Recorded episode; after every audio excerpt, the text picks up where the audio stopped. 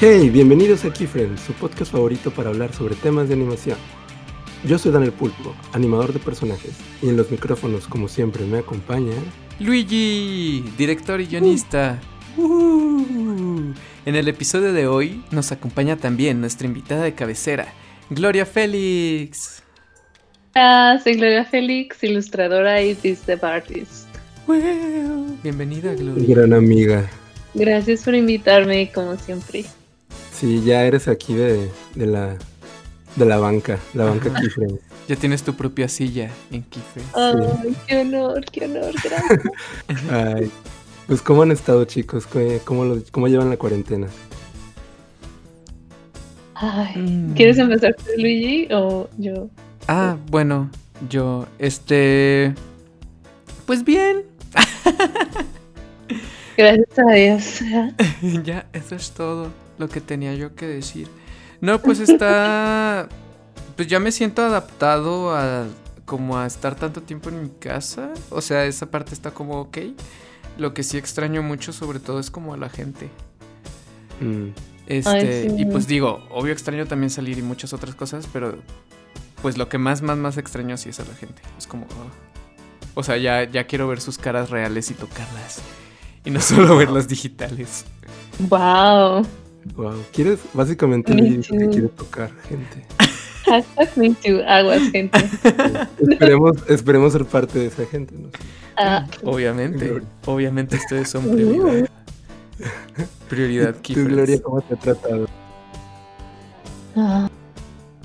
Sí, bueno, yo estaba hablando con un maestro y le estaba diciendo que yo estoy muy acostumbrada a trabajar desde mi casa, pero no estoy acostumbrada a que haya tanta gente en mi casa entonces me distraigo mucho y, me cuesta trabajo concentrarme un poquito, pero fuera de eso, sí ha habido trabajo, gracias a Dios. Ah, eso está súper bien. Sí. Qué bueno. Sí, yo, yo extraño salir a, grabar. O sea, grabar algo. Como que esa parte de mi trabajo la extraño mucho. Pero afortunadamente he podido seguir este con trabajo de, de guion y poquita edición. Pero pues ya necesito que esto se acabe porque si se me acaban los, los trabajos, pues ahora sí que me voy a volver loco. no manches. Yo, yo pensaba que yo estaría más acostumbrado a también a estar encerradito porque pues, fui freelancer por casi cinco años.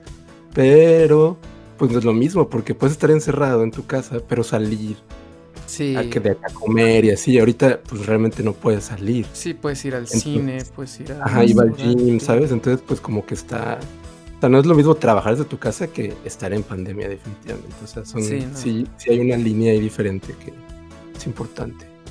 Que pues sí, pues te acostumbras poco a poco. A mí lo que no me está gustando es que ya se me pasan los días muy rápido. Eso es lo que más estoy viendo. Sí. ¿No les pasa? Porque a mí abril me duró muchísimo. Fue como... Como que el tiempo se fusiona. Voló, sí, ya casi se acaba mayo. O sea, llevamos más de la mitad de mayo. Y sí, como que hablando de Midnight Gospel, es más difícil como que estar presente. Tienes que de verdad hacer un gran esfuerzo para, para no, no dejar que se te vayan los días. Sí, se, empieza, se empiezan a borrar los límites. De repente digo, ay, que va a ser una buena semana. Y de repente ya es viernes o sábado y es como, ¿qué? Ya sé, sí, está muy cañón eso de los saltos de tiempo eso es parte de las cosas que no, ya me están hartando un poquito de esta pandemia, pero bueno, creo que pues ahí vamos todavía, entonces pues también trabajando. Pues todo bien, y pues justo vamos a hablar de eso el día de hoy en el episodio, chicos. Chan, chan, chan. Porque vamos a hablar de la industria de la animación en la pandemia. Pues sí, chicos, vamos a platicar en este episodio de cómo ha afectado de algunas maneras la pandemia que estamos viviendo actualmente en la industria de la animación y un poco también en el cine en general. Eh, pues primero queremos empezar un poquito con nuestras experiencias personales, como en cuestiones laborales sobre todo. Eh, ¿A ustedes cómo los ha afectado? Sé que ya dijeron que pues sí han estado trabajando desde casa, pero ¿han sentido que ha habido algo que afecte más grande como al flujo de trabajo, a, no sé, a, a la cantidad de trabajo que solían tener o sigue estando similar?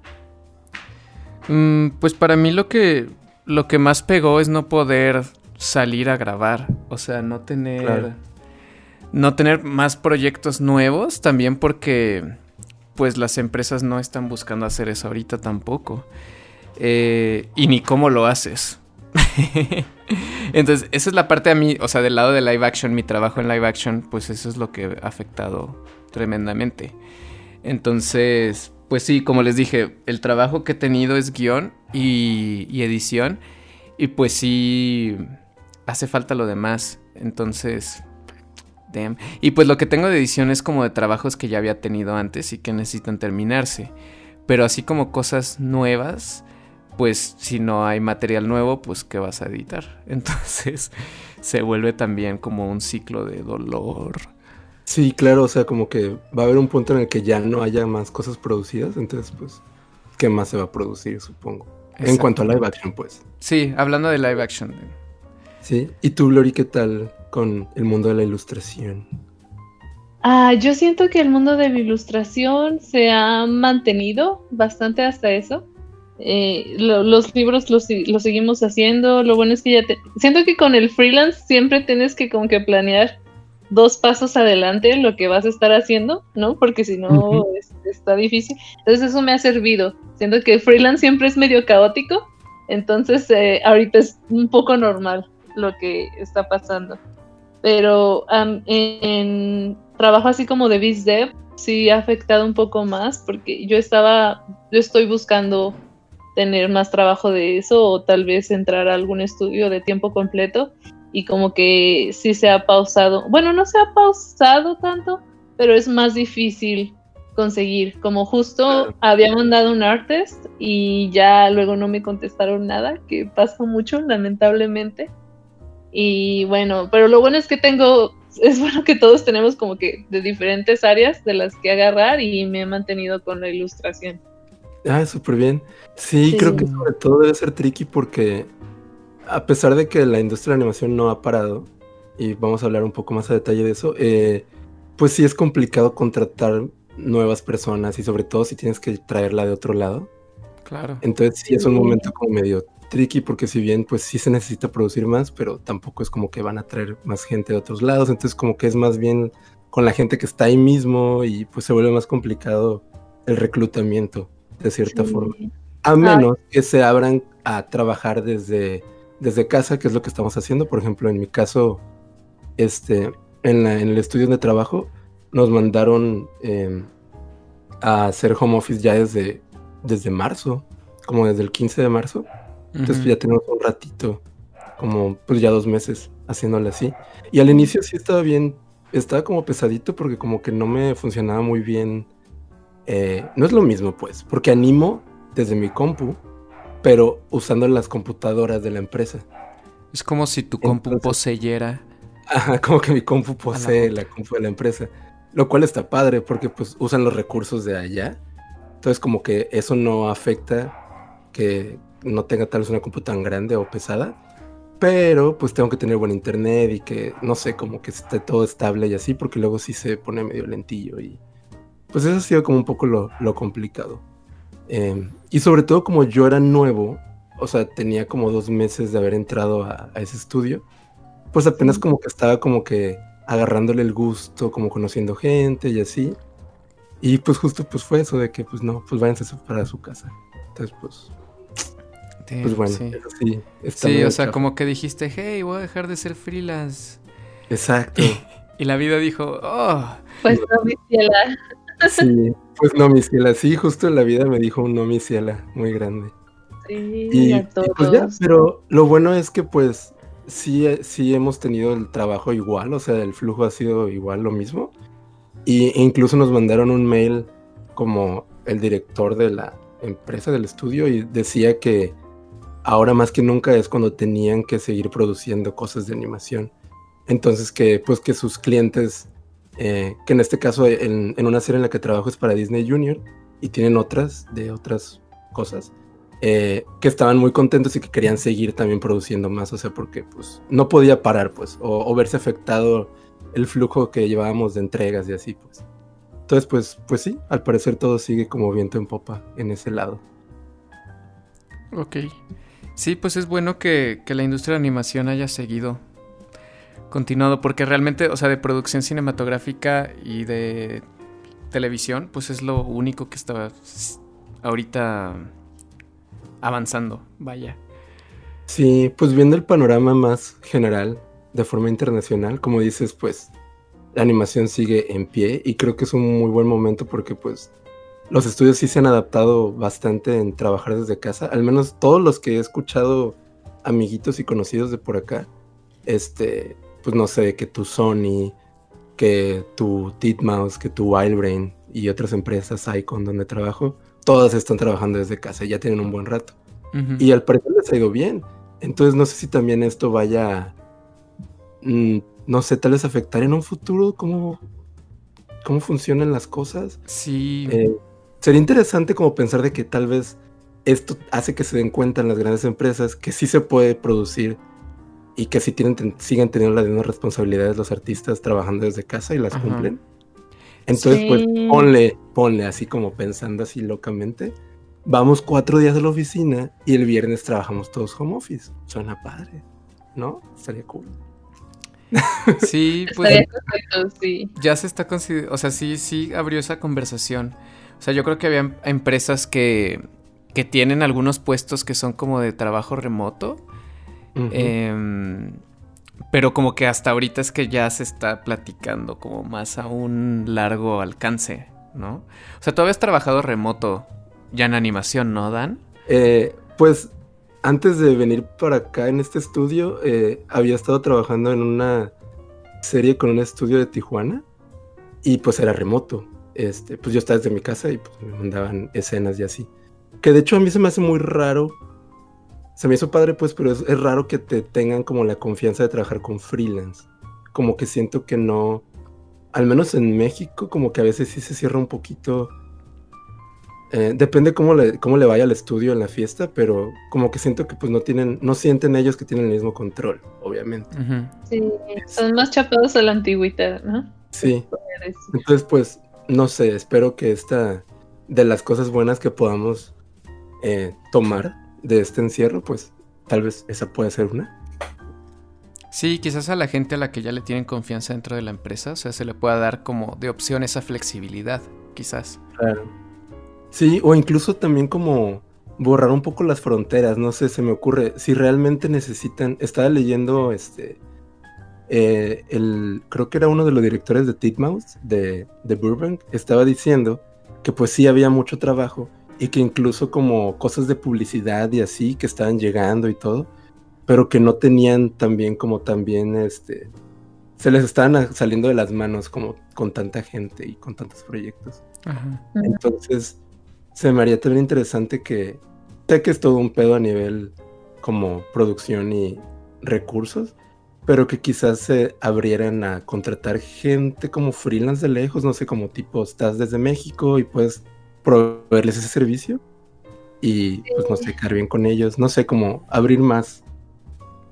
Sí, de hecho ahorita en Titmouse hay un montón de vacantes, así muchísimas, y es, pusieron que no se necesita estar en Los Ángeles para aplicar. Ah, ahí buscando, ahí aplicando. Ah, mira. Sí, pues Pues gente que está escuchando, pónganse truchas.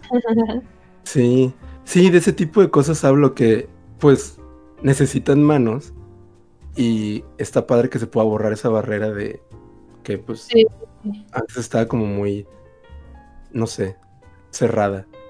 Sí, porque eh, por ejemplo en Estados Unidos toda la animación está muy concentrada en Los Ángeles y también está padre que gente de las partes de ahí mismo puedan trabajar y se haga más grande. Sí, definitivamente. Y pues bueno, también, como habíamos dicho, las producciones live action, pues, están todas pausadas. Dead. casi todas. Sí, casi todas. Sí, Gloria nos estaba platicando de un caso muy extraño, de una serie, ¿cómo se llamaba, Gloria? Es The Blacklist, por si quieren buscar el último episodio. Sí. A Dan le encantó la animación. Los invitamos a que lo busquen. Sí, pues Gloria nos contó este chisme de que esta serie que se llama Blacklist, la verdad no la ubicaba. ¿El último episodio es, Gloria? Sí, sí, el último. Lo, decidieron hacerlo animado porque ya no podían grabarlo, producirlo. pero no saben la cosa tan horrible que hicieron. O sea, de verdad. Es como, como ver una cosa hecha en los Sims 2 o ni siquiera, o sea, está, son como personajes sin alma, o sea, como... Ay, me dio mucha risa el comentario de no sabía que seguían haciendo juegos para PlayStation 2. sí. Sí. Sí, híjole, sí se ve baja calidad. O sea, es un signo de interrogación, ¿no? De cómo se aprobó. Sí, tal vez hubiera estado mejor que se esperaran y ya, pero bueno. Sí, que, pues en general es lo que hicieron todos. O sea, y sí se puso... O sea, hay, producciones que estaban a días de terminar y pues se tuvieron que congelar. O sea, una amiga estaba trabajando en una peli y les faltaban cinco días para terminar y, y siguen congelados. O sea, no han podido acabar. No ah, mira, estaba, leyendo que lo de Blacklist son, son algunas escenas que se hicieron este, pues animadas. entonces está raro porque al parecer es como una especie de, de híbrido. De, híbrido entre que de repente hay escenas live action y de repente hay escenas de animación, wow. Sí, vi los clips y como que tienen ahí un efectito raro también para regresar, como pasar entre animación y live action. No sé si haya algo que defina qué escenas son animadas y qué escenas son live action. Suena a que solo las que faltaron. sí. Fue, o sea, bueno, fue algo ingenioso, puede ser, pero no estuvo bien ejecutado. También quería agregar que siento que a la gente que más le ha afectado era la gente que está buscando trabajo. Siento que los que tenían eh, su posición fija han podido seguir, sobre todo en animación, pero los que estaban buscando internships o que apenas se graduaron, sí es a los que he visto que más les ha afectado y se siente feo de que muchos ya tenían la ilusión de aplicar a programas como en Pixar o en DreamWorks y pues eso sí se cancelaron de plano. Sí, tienes, tienes toda la razón. Todos los programas y, cuestiones de internships, pues sí, valieron. Y, ajá, mientras en animación, o sea, sí siguió y, creo que pues la gran mayoría ha logrado mantener su trabajo, eh, trabajando desde casa. Sí había leído que algunas, algunas personas en VFX habían tenido como más líos. O sea, como que hubo una rama de, de, de VFX en Los Ángeles que cerró y hubo como 20 personas que perdieron su trabajo. Mm, Entonces sí, sí, pues ha habido un poco de todo. Sí, ha habido caos. Y de por sí VFX había tenido caos desde finales del año pasado que despidieron a varias personas de, de NPC y así, que fue como un despido grande. Y hubo ahí como, como situaciones. Sí, y también fueron de las últimas personas que se fueron a trabajar a casa, también había visto. O sea, mm. ellos mismos fueron como los que se quejaron así de, oigan, ¿y nosotros qué, qué onda? Mm, los de VFX. Ay, qué mala onda. Pues las grandes empresas al parecer, pues ya tiene rato que se unieron a, a mudarse a home office. Eh, grandes empresas como Netflix, Disney, DreamWorks, Nickelodeon, Warner. Em, de hecho, hace poquito tuve una, una llamada con un profe que tuve en Anime School eh, que trabaja en Disney. Ahorita está trabajando en Raya, la película como de un drama que va a salir. Eh, y nos contó que, que sí, que también le ha costado el adaptarse y que pues que, pero que es algo que se le ha hecho muy padre es que ahorita puede estar como más tiempo con sus hijos. Ah. Entonces como que está en su casa y pues puede estar ahí también jugando con sus hijos de vez en cuando, comer con ellos, a diferencia de cuando pues se iba al estudio y estaba todo el día y que a veces pues hacía horas extras y así. Entonces como que dice que por un lado como que siente que está haciendo más, pues conectando más como con su familia de cierta forma. Sí. Entonces, pues eso está, se está bien buscarle el lado de luz a todo lo que está pasando. O sea, necesitamos nuestras, nuestras fuentes de energía. O sea, no podemos rendirnos ante todo lo malo.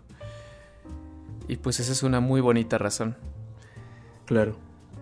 Ah, por el lado de guion, por cierto, este, leí que también hubo algo de controversia. O sea, guion es de las cosas que han podido también continuar.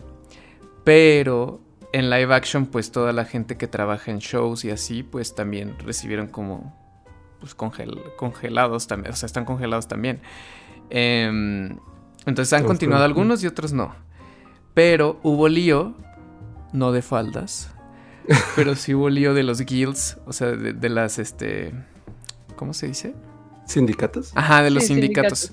Del sindicato de escritores y el sindicato de animación de Estados Unidos porque les envió el sindicato de escritores una carta a todos sus miembros diciéndoles que pues ya sabían que estaba congelado lo de live action, pero pues que podían aprovechar para pasarse a producciones animadas y que tenían cobertura dentro de, del sindicato. Pero aquí hubo controversia porque los escritores de animación han estado como, o sea, los que son escritores exclusivos de animación, se han refugiado en el guild de IATSE, que es el de animación, porque el de guionistas, el de escritores como general, no tiene suficiente cobertura para ellos o no los protege como bien y apenas ahora es como que ha ido mejorando. Entonces pues empezó como este lío de que los de animación dicen, ok, o sea, sí, pues pueden pasarse, pero nosotros siempre que nos queremos pasar como a live action, em, pues no, podemos.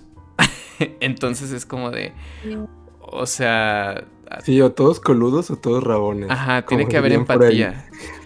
O sea, como que tienen que apoyarse entre todos. Y pues hay cosas que tiene que cambiar el sindicato de, escritores para que animación esté completamente cubierta con ellos también.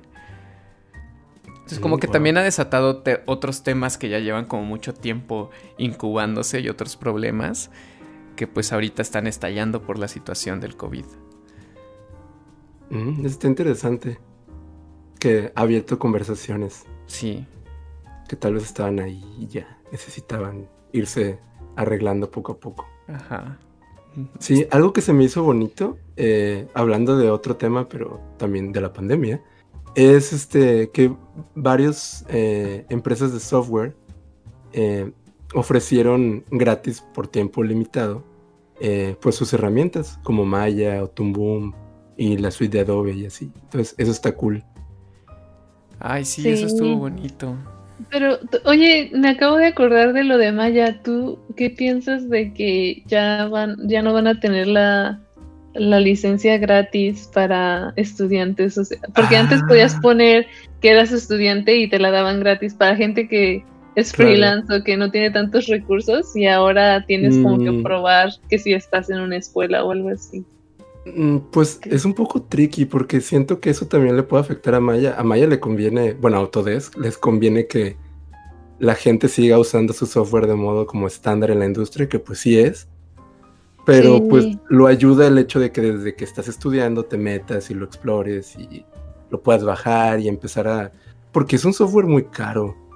A menos que, a, menos que agreguen eh, alguna especie de mm, pues no sé, como precio muy especial para gente independiente, que no estoy este, a 100% seguro si lo tiene ahorita, pero sé que en general es bastante caro. Me dijeron que sí lo tiene, pero solo para Estados Unidos y Canadá, creo. Exacto, es que ese es el problema, que a veces solamente se centran en pues, Estados Unidos y Canadá, y pues no solamente sucede la industria ahí, o sea, si bien México sigue avanzando, pero pues sí hay una industria que usa esos softwares. Claro. Entonces se me hace un poco injusto que, que hagan eso, pero mm, pues no sé. Está, está raro. Entonces, ¿no se va a poder usar ya ni siquiera de forma estudiantil o, o, ya que te gradúes ya... Ajá, ya que te gradúes ya no lo puedes seguir usando. Y mm. tienen que ser como alguna institución bien. No puedes que estudies tu autodidacta o cosas así. Ya. sí, eso está ah, raro porque incluso escuelas en línea no sé cómo se van a ver afectados con eso. Sí, pues. O sea, van a tener que tener muy bien controlado, pues, qué escuelas sí están registradas, cuáles no, ¿sabes? Es un, es un lío grande. Va a ser un lío, pero sí, o sea, sí, supongo que sí contarán algunas escuelas en línea, ¿no? Como, digamos, Anima School, por ejemplo. Sí, esa definitivamente sí, pero hay escuelas, no sé, como incluso plataformas en línea como Coaching Animators, que sé que es una plataforma que tiene un, un este, profe que tomé un curso ahí y es como para gente en México o Latinoamérica. Entonces no sé si sea tan fácil, pues no sé, cómo decir, eh, Autodesk, aquí estoy, yo existo, no sé. Pues ojalá no se pongan tan especiales con esas cosas, porque sí afectaría mucho, o sea, el proceso de aprendizaje para mucha gente que no, no tiene acceso, digamos, a toda una licenciatura de cinco años de animación o una escuela muy cara y en cambio, o sea, va aprendiendo como con el ritmo que le permite su presupuesto y su tiempo. Y pues no, no sería justo que ya no tengan las herramientas ellos. Sí, incluso saliendo, saliendo pues también quieres seguir todavía como aprendiendo más cosas, haciendo shots o modelando, o sea, ¿sabes? Haciendo como portafolio. Claro, pues practicando. probablemente ni siquiera hagas dinero de eso, pero eventualmente vas a terminar trabajando en una industria que usa ese software y que lo mantiene. Entonces, no sé, se me hace como extraño. O sea, sí está chafa que lo usen y que lucren con ello, eso me queda claro. Pero a modo de práctica, no sé, es... No, y aparte, digo, o sea, ¿cuántos casos realmente sales y al día siguiente de graduarte ya estás trabajando? O sea, cada vez es más competido y es más difícil y pues todo el mundo necesita mejorar sus habilidades. Y si te gradúas y, y Autodesk dice, ah, bueno, bye, ya estás tú solito, pues está complicado. Sí, y pues bueno, hablando de escuelas, también referente a la pandemia coronavirus, eh, pues, pues muchas escuelas pues se mudaron obviamente a tener clases en línea. Eh, pues de las que conocemos que tienen eh, programas de animación, pues como el TEC o como Escena en la Ciudad de México. Em, y pues supongo que también es interesante esto. No sé, no me imagino yo siendo estudiante en este en esta pandemia sería extraño. Sí. Está difícil. está muy complicado. Porque siento que a veces, o sea, esa interacción está muy bonita tenerla en, pues, digo, física. Pero... Sí, en Estados Unidos sí se armó un pedote, sobre todo por esta escuela, el SAAD, el SCAD, que está en, en, no me acuerdo en qué lugar está, pero es una de las más grandes, es las escuelas de arte de Estados Unidos. Y ellos pasaron todo a online, pero siguen cobrando las mismas colegiaturas, digo, el TEC sigue cobrando lo mismo, también la Academy of Art, pero es que sí es un, sí se siente como un abuso porque cuando pagas todo eso dices, bueno, pues al menos puedo estar en la biblioteca, puedo usar los recursos, puedo usar sus computadores, puedo estar directamente con los maestros y conocer a otros alumnos con los que después son las personas con las que vas a trabajar. Y se hace como que la, la relación hace que valga la pena también y el hecho de que te quiten todo eso y te quieran cobrar lo mismo. Y mandaron una carta a sus estudiantes diciéndoles de, mm, pues si se quieren tomar el semestre, aguas, ¿eh? Porque muchos de los que se toman semestres ya nunca acaban o dicen que ya no es igual y cosas así como que tal cual, bulleando a sus estudiantes que se metan el próximo semestre. Y sí, ah, sí, leí esa, sí leí esa carta super shady. Sí. Wow. Ah, bueno, busqué, es el que se llama SCAD, ¿no? SCAD. Sí, es en Sabana. En Atlanta, Sabana, algo que se llama La Coste, me suena que En Georgia. Y en Hong Kong.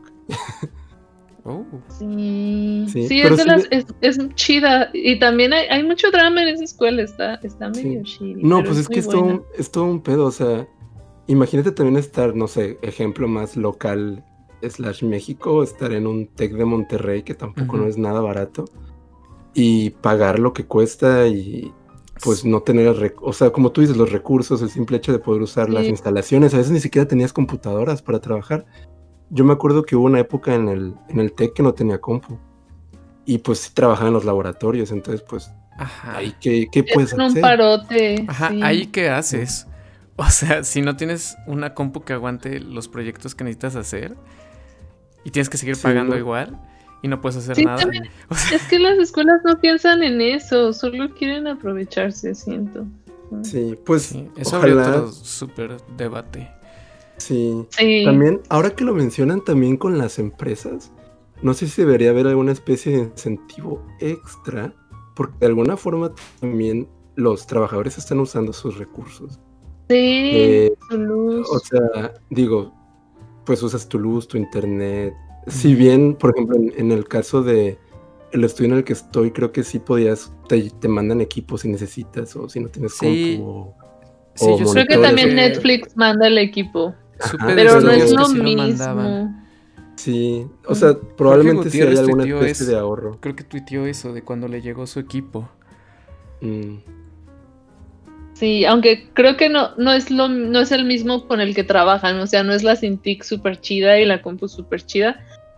Creo que sí son como que compus más de bajo calibre. sí, es. Bueno, tenemos un amigo que trabaja en Guadalajara, que creo que él sí se llevó tal cual su compu. Ah, sí. la hicieron que la recogiera, pero le pagaron el Uber. Y yo dije, ah, qué buena onda. Ah, qué padre. Sí, Omarcito, saludos. Saluditos, Omar. Saludicos. nos escuche. Aquí nos Sí, vamos guau. a escuchar o no. Sí, wow, pues es todo un tema. Eh, la verdad es que no, no me había puesto a pensar muy bien en eso, pero sí, están, los artistas ahora están usando sus recursos eh, compartidos con los de la empresa, claro. Entonces, no sé si va a ser dependiendo de cada empresa si haya una especie de incentivo diferente o no.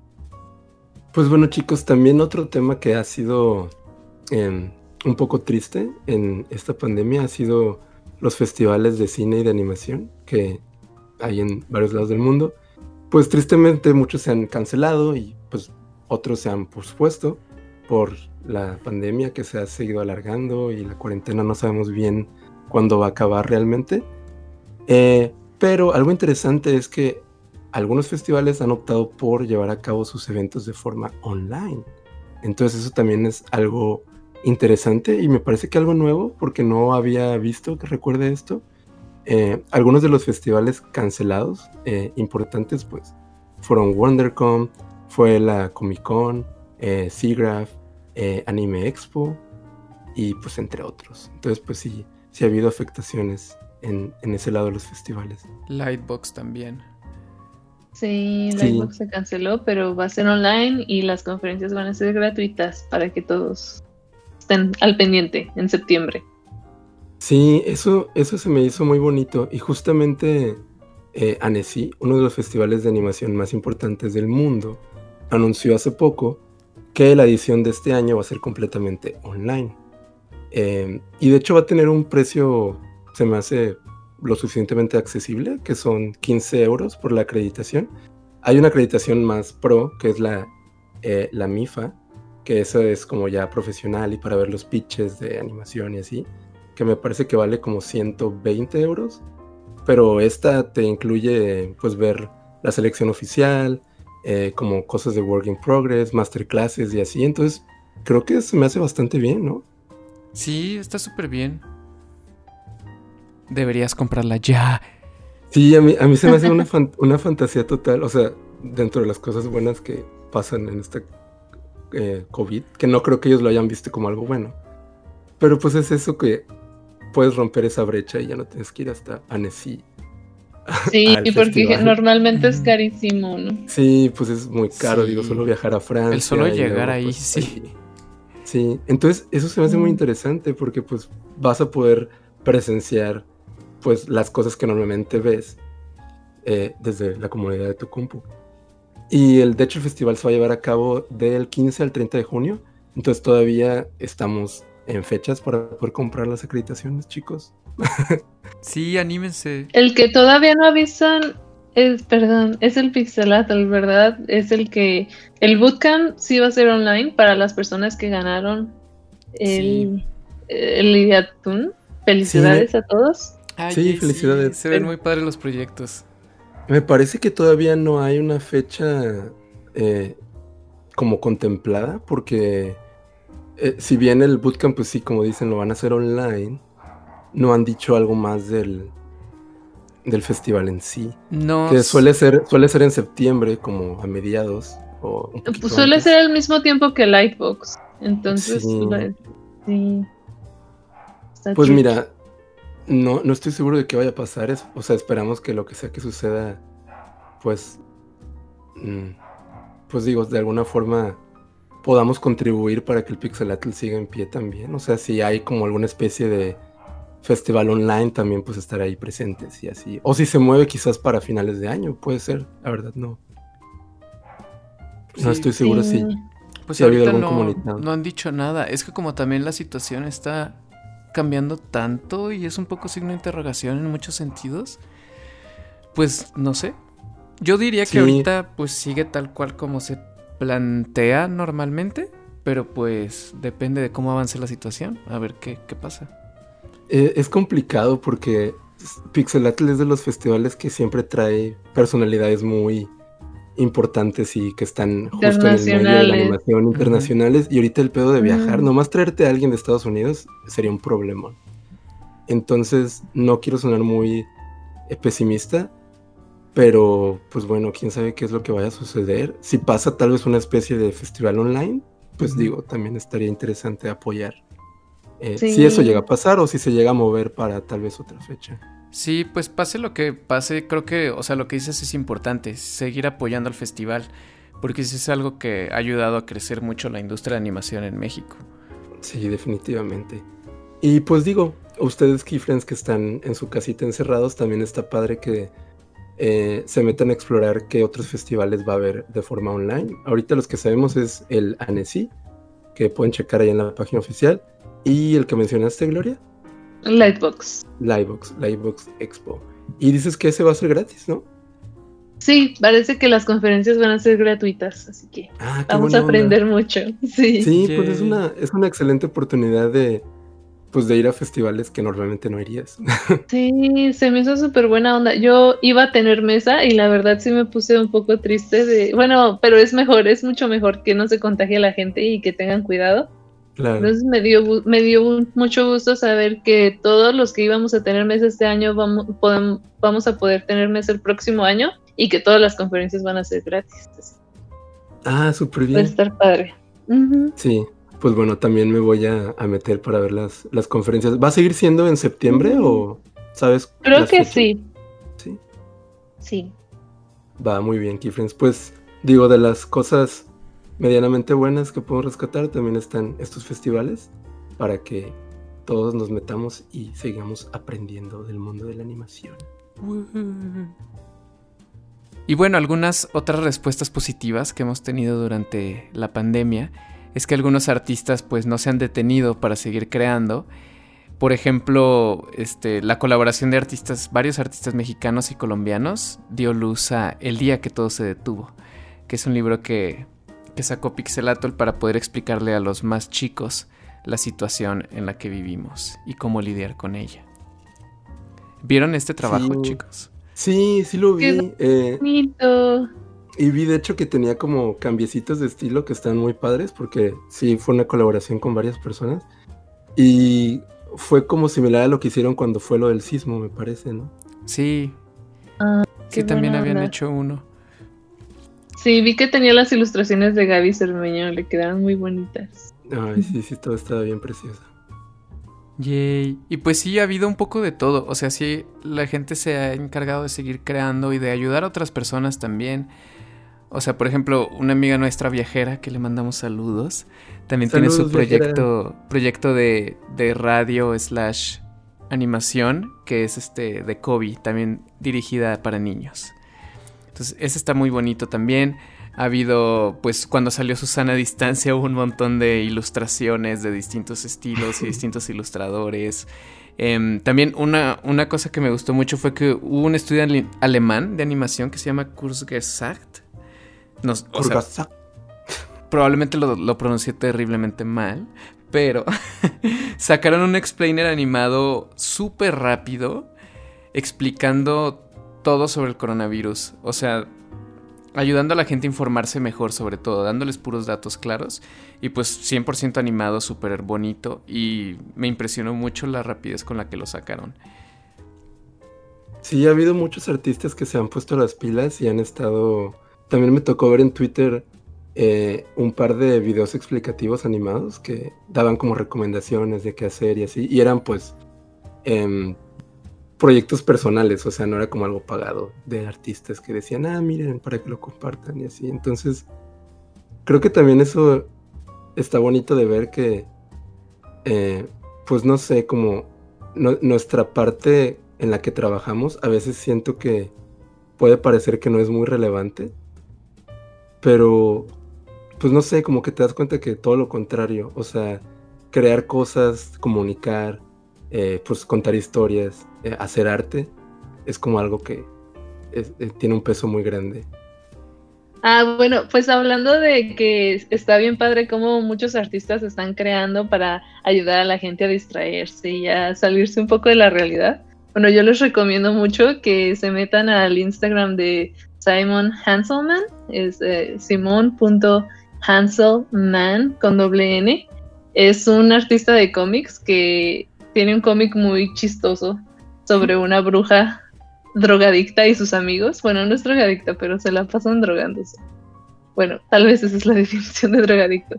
Pero está haciendo un cómic sobre sus personajes y cómo estarían si estuvieran también viviendo el coronavirus y está muy, muy chistoso. Es muy irreverente. Eh, prepárense para muchas cosas de 18 más, pero está muy chistoso y pues para que se distraigan un ratito y es gratis en su Instagram. Ah, súper bien. Lo vamos a checar, suena divertido.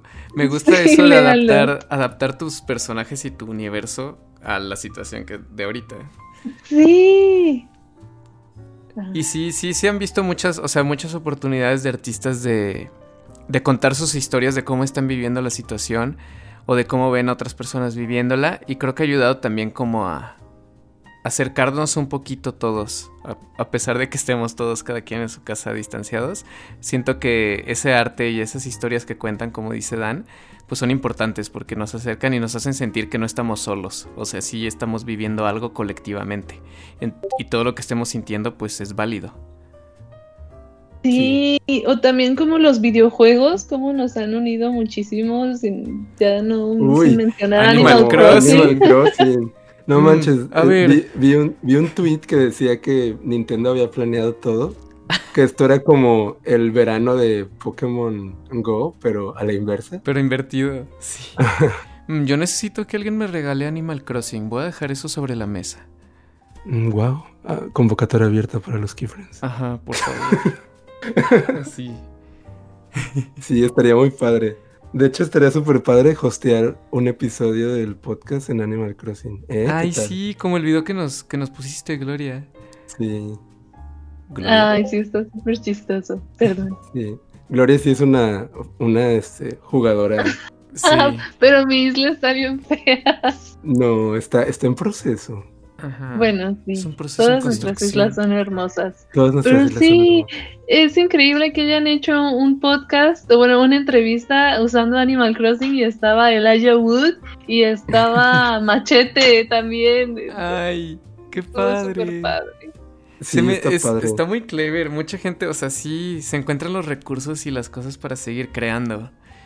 Se me hace muy mágico eso. También con Dan vimos que un chavo hizo como un concurso de drag queens en Animal Crossing. Y yo también he visto como concursos de que gente hace como que laberintos y los tienes que terminar. Y como puedes jugar online, puedes invitar a un montón de personas. Está muy divertido. Ay, qué padre. Mm, ya, sí. ya. un, descuentito, Nintendo. Ah, ya sé, sí se pasa Nintendo. Debió de, si Nintendo hubiera hecho descuento de como un 50%, bueno, no 50, tal vez 30 o algo así, todos estarían jugando. Sí, sí, de por sí, o sea, lo único que veo en mi timeline son o COVID o Animal Crossing. y ahorita Drag Race, pero... O combinado. O combinadas las tres, sí. sí. Me encanta que hacen así el oxo y todo, ah, o los tianguis. Tacos de canasta. Sí. Sí, Animal Crossing es todo, toda una pasada. Sí. Sí, en tiempos de crisis, la creatividad nos, nos hace más. Sí. Aunque también está bien si no tienen ganas de crear y solo quieren jugar Animal Crossing. Claro, pero para eso creo que es. Perdón. Ah, creo que es como un altibajo, de que de repente sí te dan ganas de hacer algo, de repente no, hay días que sí amaneces como de que sí, hoy sí voy a, no sé, a practicar esto, y hay días que dices, hoy no, sí está, está muy down todo. Sí, mm. y creo que es, justamente eso es lo que es válido y en lo que nos hemos ayudado como entre todos. O sea, como decir, está bien, o sea, si hoy no quieres hacer nada productivo, pues está bien. O sea, esta es una desaceleración masiva.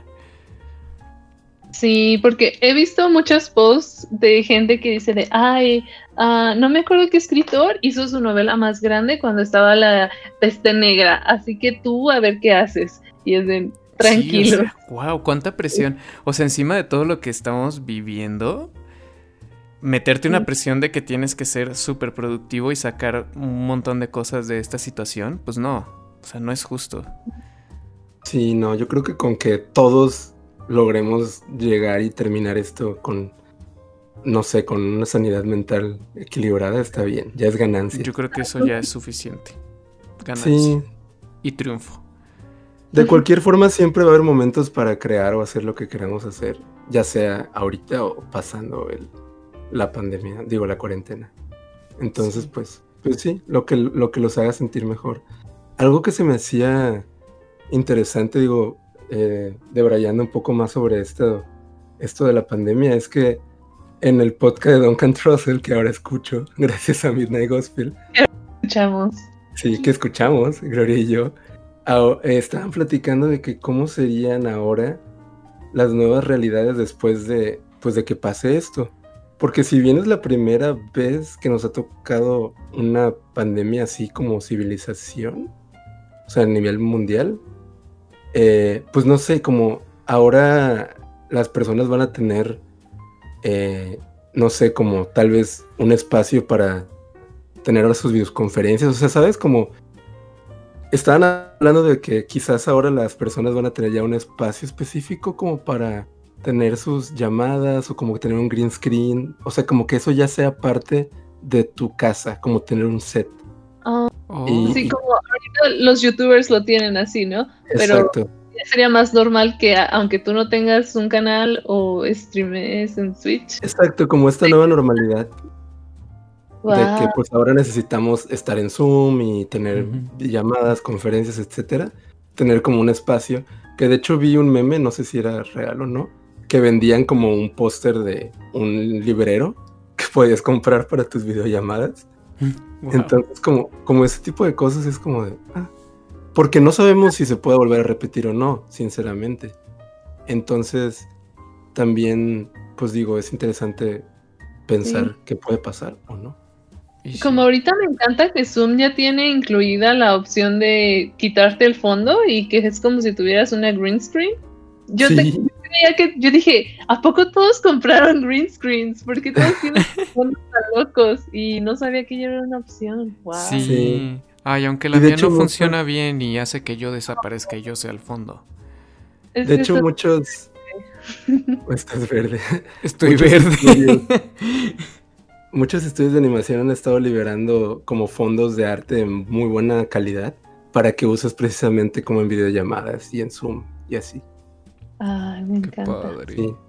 Sí. es curioso, es como una nueva especie de propaganda, o sea, tener un fondo de Pixar. En Igual, tu llamada de pues de hecho, varios estudios hicieron eso con los estrenos de ahorita, ¿no? O sea, creo que Trolls hizo algo así, con una alfombra roja. Sí, pues bueno, hablando de Trolls, vamos a pasar ya a este tema que es todo, fue todo un drama en, en el mundo de los estrenos online. Chan, chan, chan les voy a contar el caso Trolls. Suena como de leyendas legendarias. Sí, pues casi, casi. Así lo van a contar en muchos años. Así de, te pues contaré lo que mató la industria del cine. el caso Trolls. ¿Quién diría que la película de Trolls mató la industria del cine, chavos? no, pues bueno. Sí. Todos sabemos, obviamente, que los cines se encuentran cerrados pero pues las distribuidoras tienen que encontrar formas de seguir moviendo sus producciones, o al menos las que quedaron ahí como en el inter entre que se cerraban las cosas y que ya se iban como a estrenar o no. Y pues si bien muchas han optado por mover sus estrenos a fechas futuras, pasando verano, como Mulan, James Bond, eh, Black Widow, entre otras, que son live action. Sobre, ajá, sobre todo con el caso de las live action. Pues otras sí han optado por experimentar con esto de los estrenos digitales. Y eso fue el caso de Trolls. World Tour. Pues lo que pasó con Trolls fue que estaba planeada para que se estrenara en Estados Unidos el 17 de abril, pero vieron que se venía como todo esto de que se iban a cerrar los cines y tal, y decidieron de hecho ellos adelantar su estreno y que se adelantara el 10 de abril, para que tal vez no se vieran tan afectados de alguna forma. Y pues al parecer esto les funcionó muy bien. Porque el 10 de abril eh, se estrenó Trolls World Tour de forma digital. Em, y Universal reportó que ha sido la película más vista en su primer día de estreno de forma digital y en su primer fin de semana, incluso superando 10 veces el estreno número uno que ellos tenían eh, de digital, que era Jurassic World Fallen Kingdom. Si bien es importante recalcar que el estreno de Jurassic World Fallen Kingdom fue un estreno tradicional de forma digital, ¿esto qué quiere decir? Que normalmente te tienes que esperar, hay una ventana de 90 días o 100 entre que se estrena en el cine y después ya la, la sacan en plataformas para que pues se pueda mover bien, ¿no? En el cine. Y pues Trolls no hizo esto, simplemente pues la estrenaron y sorprendentemente le fue muy bien, porque después de tres semanas, eh, con un costo de 20 dólares para rentarla, Trolls recaudó alrededor de 95 millones de dólares y el estudio que normalmente divide sus ventas con el cine, que las distribuyen, se embolsó alrededor de 75 millones de dólares. Entonces fue bastante redituable hasta ahorita y pues obviamente va a seguir obteniendo ganancias de ello. Y pues les brillaron los ojitos con signos de dinero. Claro. sí, y justamente lo que mencionaba de, de los fondos de Zoom y cosas así. Eh, Trolls hizo algo curioso con eso, fue que en su página podías descargar como actividades para ver la película, de que podías hacer tu propia experiencia de alfombra roja y pintar, recortar, armar, hacer como tu look de troll, así tu cabello y así tus props, tu micrófono. Entonces, pues fue toda una experiencia familiar y yo creo que fue parte de la fórmula del éxito que tuvieron. Sí, no estoy 100% seguro. Corríjanme, Keyfriends, si esto es algo normal, pero no estoy seguro si normalmente las películas en estreno online, eh, en estrenos tradicionales, o sea, quiere decir como antes de, de Trolls, habían hecho como este tipo como de paquetes, porque este sí era como un paquete de fiesta Trolls en tu casa, literal como dices, o sea, tenía incluso como adornos para recortar y pegarlos. Sea, estaba súper completo y todavía lo pueden encontrar en la página de Trolls y pues es gratis. Lo descargas y lo imprimes. Y de hecho Scoob, que se estrenó recientemente la película de Scooby-Doo, intentaron hacer algo similar que también es como un PDF con actividades y cosas, pero la verdad está más, estaba más sencillito pues. Era más como de pintar y colorear. Y el de Trolls sí tenía de que recetas y pinta tu cabello y así, o sea, muchas cosas. Pues yo creo que antes sí se hacen algunas actividades como normalmente. O sea, de que cerca del estreno, más bien, quizás hacen algo como de publicidad, de que, no sé, tómate esta foto con Peabody and Sherman. Que yo recuerdo que yo hice esa cuando estrenaron Peabody and Sherman. Ah, verdad, sí. Y hacías tu fotito con ellos y te ponías como el cabellito de, de Sherman. Pero, o sea, yo creo que fuera de tener como una actividad particular para ayudar a la promoción, pues algo así de completo y de masivo y de enfocado también de hacerlo en tu casa, no creo. Claro. Sí, no, porque eh, este paquete hacía hincapié en que era para hacer en tu casa. O sea, de hecho había partes que decía que recuerda mantener tu social distance y así. Entonces, pues, eso se me hizo padre. O sea, estaba muy enfocado a la situación actual. Y pues bueno, eh, Jeff Shell, que es el CEO de NBC Universal, declaró que el estreno digital de Trolls World Tour, World Tour le había ido tan bien que demostraba la viabilidad de hacer estrenos directos desde casa. También declaró que incluso ya que los cines vuelvan a abrir y que todo vuelva a la normalidad, Universal espera realizar estrenos en ambos formatos, o sea, digital y cine. Pero a lo que una de las cadenas más grandes de cine de Estados Unidos, AMC, pegó el grito en el cielo y dijo, pues no, mi cielo. Voy a citar. Para nosotros es decepcionante, pero los comentarios de Jeff sobre las acciones e intenciones unilaterales de Universal no nos han dejado otra opción, declaró Adam Aaron, CEO de MC Theaters. Ah, por lo tanto, con efecto inmediato, AMC ya no reproducirá películas de Universal en ninguno de nuestros cines en Estados Unidos, Europa o el Medio Oriente. Comentó Adam Aron que estas políticas no serían aplicadas exclusivamente a Universal, sino a cualquier productora que abandone las prácticas actuales, refiriéndose a esta ventana de 90 días que tienen entre el estreno en cines y el estreno en digital.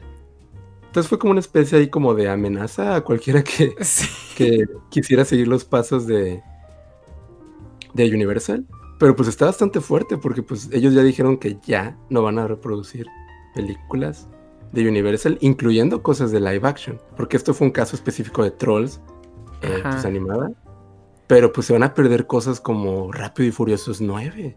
Ya sé, es, es que esa, esa pelea escaló rapidísimo. Sí. O sea, fue como de, ay, nos fue muy bien Controls, igual y estrenamos digital. Ah, pues están prohibidas sus películas en nuestros cines. Nunca más. Y todos así de, wow. O sea, sí, sí, creo que se salió Oye, de tranquilo, viejo. Ah, sí. Porque incluso creo que después de Universal hizo una nueva declaración, porque sí fue así de, a ver, hay que calmar las aguas. Diciendo como, como que lo dejaron un poco ambiguo, pero dijeron que obvio sí iban a seguir sacando pelis como con esa ventana de que primero tradicional y luego digital y que pues querían explorar la opción de estrenar otras películas solamente digitales. Entonces como que... Y también es el caso específico, o sea, el contexto de que pues no podemos ir al cine. Y ellos habían declarado también que lo habían hecho porque el contexto lo daba, ¿no? O sea, como claro. que, que estaba dando pie a eso.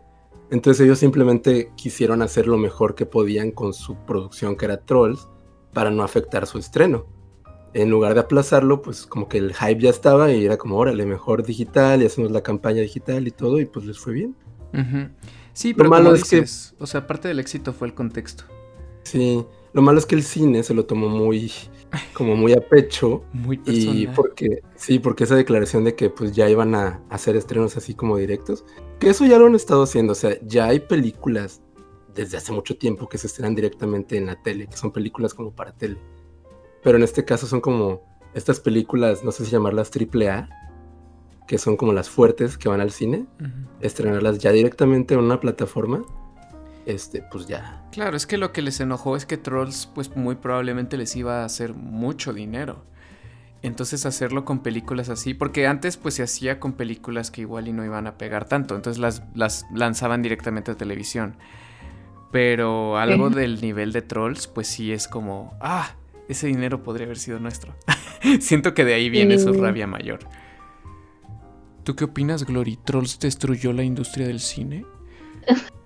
No, pues, eh, y con Scooby-Doo no hicieron tanto drama, ¿no? Eh, Scooby-Doo todo bien, todo Creo que creo que el drama surgió por las declaraciones. Sí. Porque Scooby-Doo como que nomás dijo, ah, pues yo voy a estrenar, saludos chavos. Pero el, problema es que este güey, el, el CEO de Universal, declaró eso, de que iban a hacer estrenos incluso volviendo a la normalidad. Entonces como que eso fue lo que encendió la pelea. Porque como dices, Scoop se estrenó el 15 de mayo, o sea, hace unos días de que se graba este podcast, y de hecho ya la vimos. Wow. Dan apoyó mucho la película de Sí, yo apoyé la película de la Dan la financió toda. Dan la financió, sí. Ah, Cabe decir que la, financió accidentalmente. Sí. Eh, es culpa de Amazon. Amazon me obligó a comprar la película con un solo clic. Yo estaba explorando y le piqué y la compré y ya. Mm, Pero estoy contento de haber apoyado la industria del cine. Ah, y de la animación, sí. Y de la animación, ah, exacto. Siento que las pláticas de que, ah, ya se va a acabar el cine, vienen a cada rato con Netflix y Hulu y todas las plataformas digitales que la gente le da mucha hueva ir al cine. A mí me encanta ir al cine, me encanta comerme de las palomitas, pero sí, siento que conforme pasen los años va a haber menos y se va a hacer como que más lujo o más específico de que, ah, pues quiero ir al cine para estar en el cine, pero películas puedo verlas en mi casa cuando yo quiera, ¿no? sí, pero el cine siempre ha sido toda una experiencia, o sea, vas por la experiencia de del el sonido, la, la imagen súper grande, la, la comida, lo que comes, todo, o sea, Sí. a mí me pasa que me cuesta mucho trabajo concentrarme en películas si no las estoy viendo con alguien más. O sea, si las estoy viendo yo en mi casa, me distraigo muy fácilmente. Y en el cine sí me siento como que estoy en otro mundo, como que estoy en el mundo de la película. Exactamente, es, es, viajar al mundo de la película. Sí, a mí me pasa también eso, Gloria. A veces como que veo una película aquí, incluso pues en la tele o la pongo en la compu, y no siento la misma conexión hay veces que sí, que sí me clavo mucho, pero hay veces que simplemente como que a veces veo un mensaje, ¿sabes? Como que estás un poco más disperso. Tienes Estar en un lugar, estar en un lugar que es como exclusivo, donde está la película, es como, voy a ver la película, es mi momento. Sí, para mí la experiencia del cine, o sea, no hay nada como eso. Ni nada, o sea, ningún cine casero lo va a reemplazar. Sí. Pero está para tener la opción, y más como con esto que estamos viviendo actualmente. Claro. Pues es, es que es eso, siempre ha sido esa discusión. O sea, tener como plataformas de stream y cine en tu casa no es, o sea, no quita la experiencia de ir al cine tú. O sea, solo es otra opción. Tienes las opciones. Y son experiencias distintas. El, problema y lo cual estaban así como peleándose es que le estaban quitando lo único que bueno, no es lo único, pero porque lo que ofrece el cine es la experiencia, pero lo que ellos creían que lo único que los diferenciaba era la exclusividad de las películas. O sea, que yo tengo primero el estreno de Rápidos y Furiosos antes de que pues la suban a, no sé, a Amazon claro. o algo así. Y eso sí afectaría. sí afectaría, pero tal vez también tendrían que, no sé. O sea, yo sí eh, me puedo imaginar un montonal de fans de Rápido y Furioso, por ejemplo, que digan, ay, pues ya tengo la peli aquí, ¿para qué me levanto? Mejor ya la pongo ya. O sea, sí va a afectar con algunas películas si se hacen estrenos simultáneos. Pues sí, creo que también depende de la personalidad. Todo un tema también. Pero pues esto fue como una especie de conejillo de indias de Universal. Y pues afortunadamente para ellos les salió bien. Y pues otras películas que habíamos visto que posiblemente se estrenaban o no, estaba también en la, como en el limbo, la de, la nueva de Bob Esponja, eh, Sponge on the Run, que estaba planeada para estrenarse a finales de mayo y pues ahorita ya fue pospuesta hasta el 7 de agosto que va a salir. Em, y pues como mencionamos, por otro lado está la de Scoop, que ellos sí optaron por estrenarla en plataformas digitales. Aún no estoy muy seguro cómo le está yendo porque este es el primer fin de semana en la que está la película, entonces pronto sabremos si fue un éxito o no. Y por el lado de Disney, eh, teníamos visto que una película live action que tenían eh, contemplado con estrenar en el cine, la de Artemis Fool, se movió para estrenarse exclusivamente ahora por su plataforma Disney Plus el 12 de junio. Damn. Sí. Pues sí, ahora otros estudios quieren probar la fórmula. Sí, pero como, como dijeron, no creo que vaya a ser algo que destruya. No. No, primero me destruyen a mí. Premio al drama. al drama mayor. Mejor actor, voten por mí. Votación Sí, incluso, incluso la Academia del Cine y las Artes se vio obligada a adoptar las plataformas de streaming durante esta pandemia, porque ya ven que el año pasado fue todo un drama de que si las películas de Netflix eran este como pues contempladas para Oscar o no, y que tuvieron que estrenar algunas en cines para que pudieran meterlas y así. Pero no, ya anunciaron que este año permitirán que las películas sin un estreno en cines te presenten para los premios de la Academia que van a ser el próximo año. O sea, van a poder estar ah. nominadas películas que se estrenan digital. O sea, tu Trolls World Tour va a poder estar nominada a, a mejor película animada que pues vemos. Vemos. Yo creo que la de Scoop quizás no la nominen, Dan. Mm, eso lo dejamos para otro día. Sí, eso ya será otro episodio. Pero pues la pregunta queda en el aire. ¿El éxito de Trolls World Tour marcará un nuevo rumbo para los estrenos próximos? ¿O se quedará como un exitoso experimento por parte de Universal? ¿O la pandemia se alargará lo suficiente para traernos más estrenos de forma digital? Vemos. Así es, vemos. El tiempo dirá lo que ocurrirá con estos estrenos en línea. Pero bueno, chicos, está muy a gusto la plática, muy a gusto. Pero, pero creo que es momento de pasar al corto recomendado del episodio. El corto recomendado del episodio es Skigsan, de Jeremy Clapan, director del largometraje animado para Netflix I Lost My Body. El corto narra la historia de Henry Debus, un personaje que, tras el impacto de un meteorito, experimenta el extraño suceso de tener su cuerpo separado 91 centímetros de sí mismo. Henry tendrá que comenzar a adaptarse a vivir su vida fuera de sí.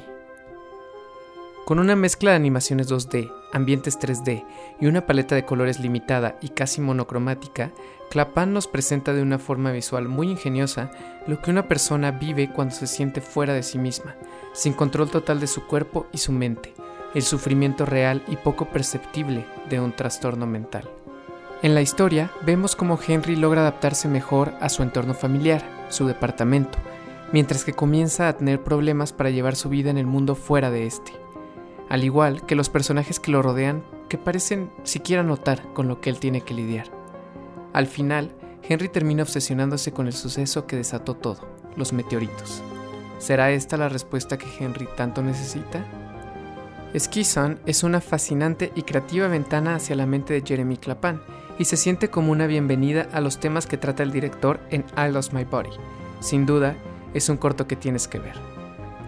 Como siempre, podrás encontrar el link del corto recomendado en la descripción de este episodio en YouTube, al igual que en las redes sociales de Keyfriends.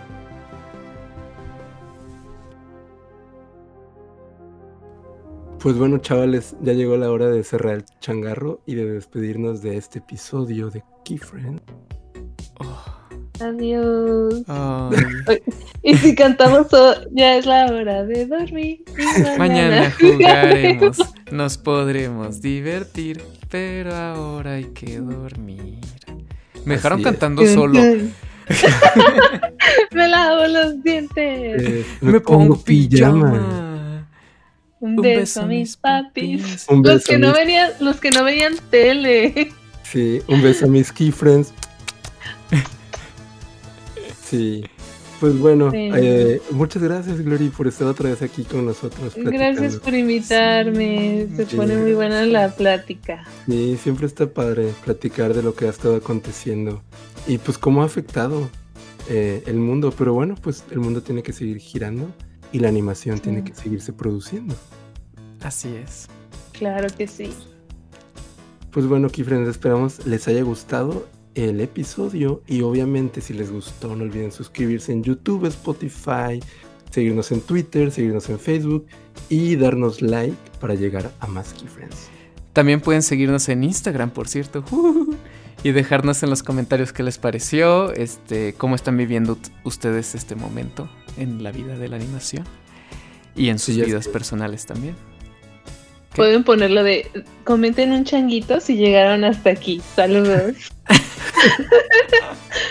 tú dilo, tú dilo. Sí. Ay, bueno, no, pero bueno, yo soy invitada, pero comenten un changuito si llegaron hasta aquí en los comentarios de YouTube. Para comenten un changuito. Perfecto. O un pulpo, un, changuito o un pulpo, el que quiera.